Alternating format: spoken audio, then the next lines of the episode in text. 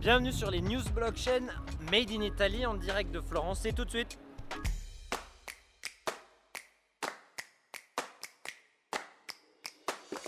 Première news, et avant de rentrer plus dans le détail des différents use cases qui existent en Italie, je vais vous parler un petit peu de son impact au niveau international. Deux choses à retenir. 1. L'Italie est présidente pendant un an du partenariat européen sur la blockchain qui a pour objectif de développer une plateforme pour sécuriser traçabilité et gérer certaines problématiques européennes.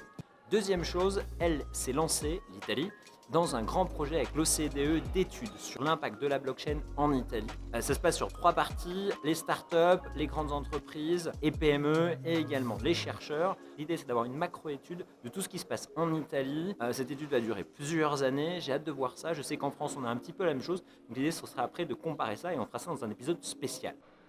Deuxième nouvelle, on va zoomer un petit peu plus et on va en Lombardie. Pour rappel, la capitale de la Lombardie, c'est Milan. Vous voyez un petit peu où c'est cette belle région s'est lancée dans un grand projet blockchain. L'idée est d'accélérer l'adhésion des personnes en crèche. C'est un gros projet et ils veulent passer par la blockchain pour le permettre. Juste pour rappel, vous avez trois intervenants. L'État, les parents qui veulent mettre les enfants en crèche et les crèches. Donc un système blockchain entre les trois permettrait facilement d'accéder aux informations détenues par l'État, aux volontés des parents et aux disponibilités en crèche. Ce projet rentre dans un programme plus large qui gouverne toute l'Italie qui s'appelle Nidi Gratis pour, au niveau de l'État, digitaliser les processus administratifs pour aider les parents durant la petite enfance, que ce soit au niveau de la santé et au niveau du gardiennage, d'où le projet des crèches et de la blockchain.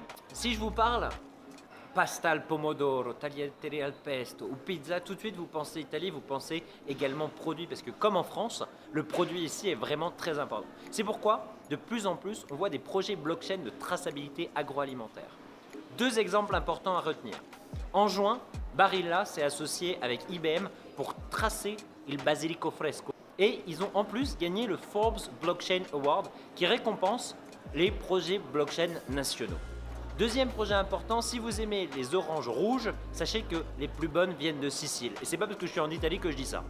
Mais un consortium de producteurs d'oranges rouges s'est créé et ont créé une plateforme de blockchain pour traiter depuis le producteur jusqu'au consommateur la traçabilité de ces oranges.